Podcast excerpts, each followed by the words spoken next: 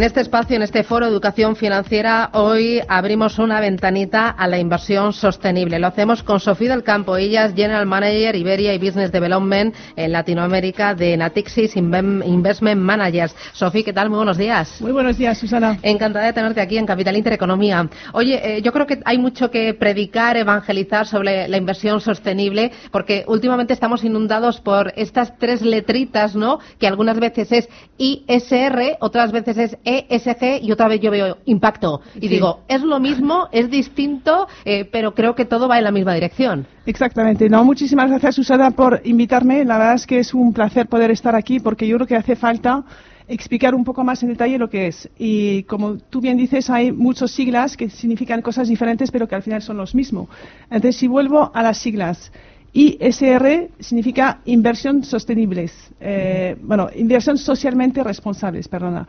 ESG significa eh, tres siglas, eh, E para medio ambiente, son siglas en inglés, S para social y G para buen gobierno, gobierno. Y después voy a explicar lo que es. Inversión de impacto es cuando tú puedes medir realmente las inversiones que tú haces a nivel de estos tres siglas, medio ambiente, social y buen gobierno, qué impacto tiene.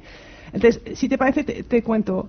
Básicamente, lo que es la inversión socialmente responsable consiste en abarcar, aparte de lo que son temas puramente financieros, temas que son lo que llamamos extrafinanciero, como el tema del buen gobierno, el tema social y el tema medioambiental a la hora de analizar una compañía. Es decir, que cuando tú inviertes en una compañía con criterios ESG, significa que tú añades a los criterios financieros criterios extrafinancieros que analizan cómo se comporta la compañía en estos tres criterios. Tema de buen gobierno, y, después os explico lo que analizamos dentro del buen gobierno, tema social y tema medioambiental.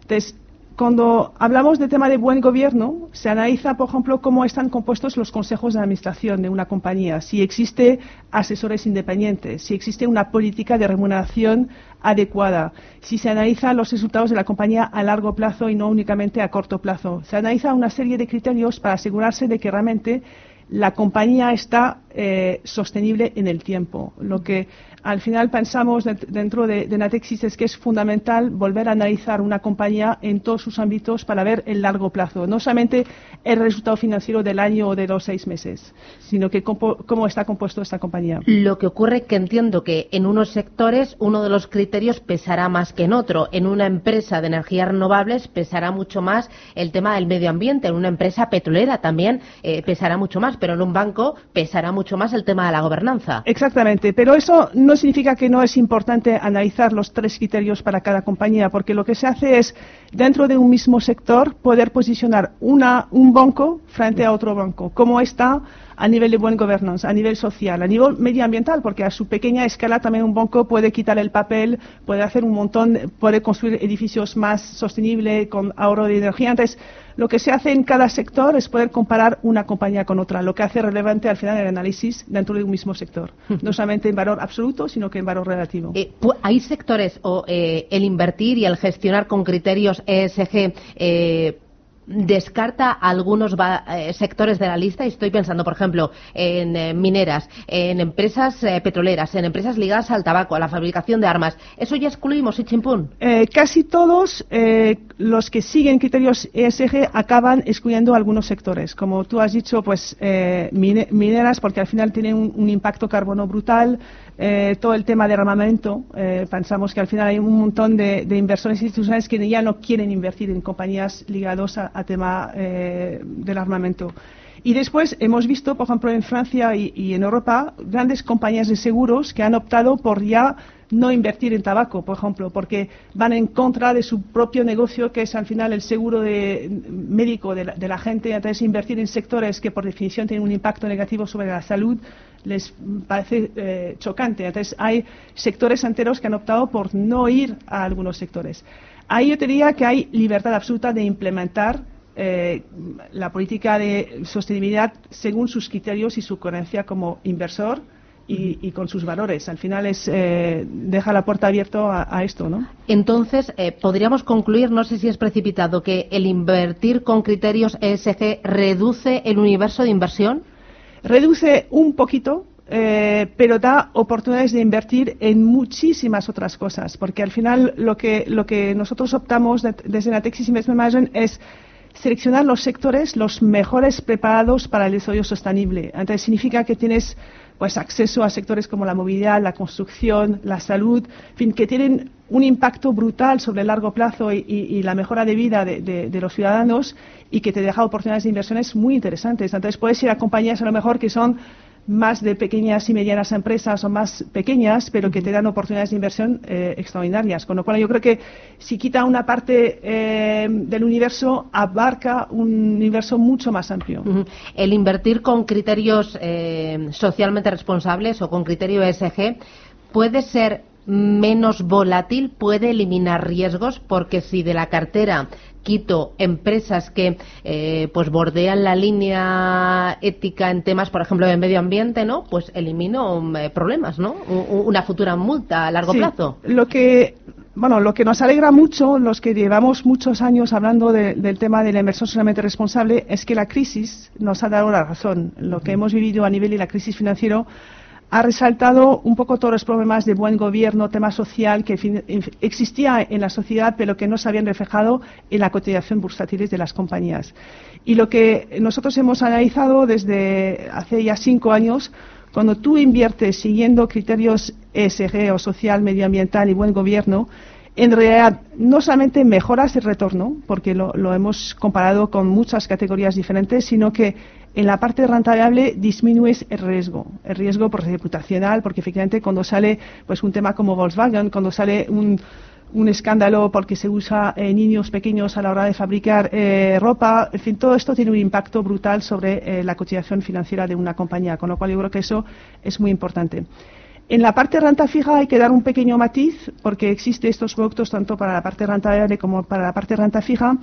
Hoy en día los bonos que llamamos los bonos verdes, los bonos sociales, tienen una duración un poco más larga. Duración significando vencimiento más largo, lo que hace que puede ser un pelín más volátil. Entonces, si analizamos los fondos que siguen criterios ESG en la parte renta fija, tienen mejor retorno, pero es verdad que un pelín más de volatilidad por la duración pero en la parte rentable el retorno riesgo es mucho más potente que un fondo, digamos, tradicional. Y, por ejemplo, de los tres criterios, ¿el focalizarse solo en uno aporta más rentabilidad a la cartera? No, es, y, a esta pregunta es muy difícil poder distinguir el impacto de uno versus el otro. Entonces, eh, se considera que un fondo sigue criterios ESG o es inversión socialmente responsable a partir del momento que se siguen los tres criterios. Yo creo que el governance ya es algo mucho más común el tema social no tanto, es decir, que asegurarse de que una compañía realmente trate a sus empleados, a sus proveedores, a todos eh, los mm, grupos de intereses con quien trata la compañía eh, a nivel social es muy importante y eso es lo que se analiza dentro del criterio social y el tema medioambiental eh, aporten algo más al análisis del conjunto de la compañía. Con lo cual yo, yo diría que es indispensable hacer las tres cosas. Aunque, como tú bien decías, según el sector, el tema medioambiental tendrá un impacto más o menos eh, importante, pero al final lo que se persigue con esto es un desarrollo más sostenible. Tú hablabas en tu introducción de la parte de sostenibilidad. Es que lo, que, lo que se intenta con estas eh, gestiones es buscar un desarrollo económico sostenible en el tiempo. No hacer las barbaridades que hemos hecho en, los años anteriores, donde al final todo vale y todo a toda costa eh, con calentamiento del planeta, sino que asegurarse de que seamos capaces de proveer un planeta mejor para nuestros hijos, que es de lo que se trata al final. Claro, y nosotros con nuestra inversión sí que podemos ayudar a ese desarrollo sostenible del planeta. Lo podemos hacer reciclando, no consumiendo plásticos, cogiendo un coche eléctrico, pero también otra herramienta que tenemos es la inversión, por un doble sentido, porque invertimos con criterios ESG y también porque eh, eh, las gestoras que pueden tener una participación importante en una compañía a través del fondo de inversión pueden tomar decisiones o ayudar a tomar decisiones eh, en las juntas de accionistas. Y eso es un poder eh, muy importante. No, no, y tienes toda la razón del mundo. Y cuando hacemos estudios a nivel del cliente particular, del inversor particular que tú mencionabas, nos eh, resulta que 75% de los inversores nos dicen, los particulares, que quieren invertir siguiendo sus propios valores. Y cuando hablamos con entidades financieras, cuando les preguntamos si ellos ofrecen productos que siguen criterio ESG, nos dicen no hay demanda.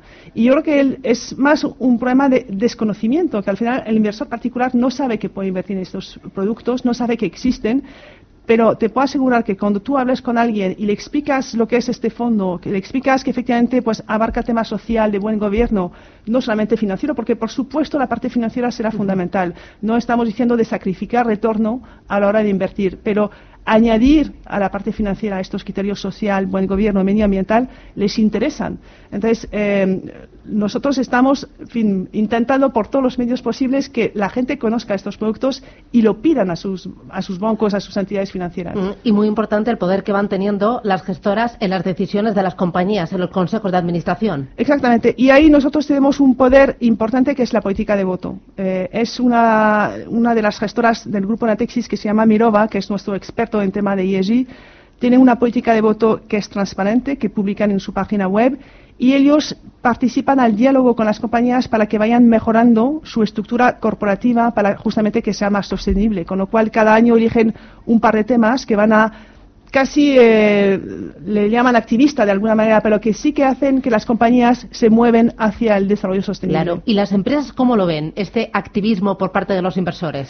Pues al principio lo veían mal, pero ahora se han dado cuenta que no hay marcha atrás, que todas las grandes inversores institucionales del mundo están buscando ese tipo de inversiones y están buscando efectivamente que la sociedad vaya a esto. Entonces, yo creo que la regulación nos ha aportado mucho apoyo para seguir eh, poniendo presión en las compañías privadas para que efectivamente se desarrollen con esta parte de buen gobierno, de consistencia, de desarrollo sostenible entonces, si durante unos años hubo bastante reacción negativa a este tipo de empuje, ya lo ven absolutamente normal y de hecho conseguimos cosas muy interesantes con las compañías. Bueno, decías que los inversores institucionales ya lo están pidiendo, lo están exigiendo. El particular cada vez más, yo he leído informes que dicen que sobre todo la gente joven, también las mujeres, pero yo creo que ahí falta una pata muy importante que son los asesores, que los asesores financieros le ofrezcan de forma muy activa, muy clara, este tipo de inversión al cliente. Exactamente. Y ahí nos va a ayudar la regulación europea. Eh, se prevé, hay un grupo de trabajo actualmente en la Unión Europea que prevé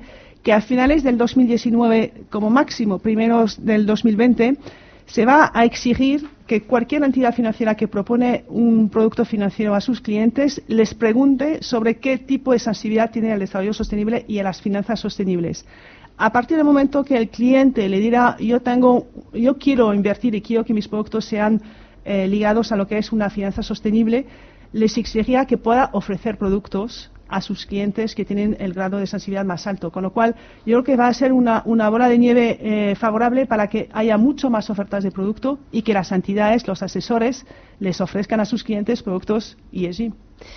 Y ahí la regulación, como decías, eh, está impulsando y debe todavía impulsar mucho más. Y nosotros desde aquí ponemos nuestro pequeño granito de arena para contar, para formar, para educar al ahorrador, pero también al distribuidor, al asesor, eh, a la banca privada, a la banca retail, para que diga invertir eh, con criterios ESG o de forma sostenible es rentable y además tenemos el poder de cambiar el mundo en el futuro, de dejar, como decías, un planeta mejor para nuestros hijos. Sí.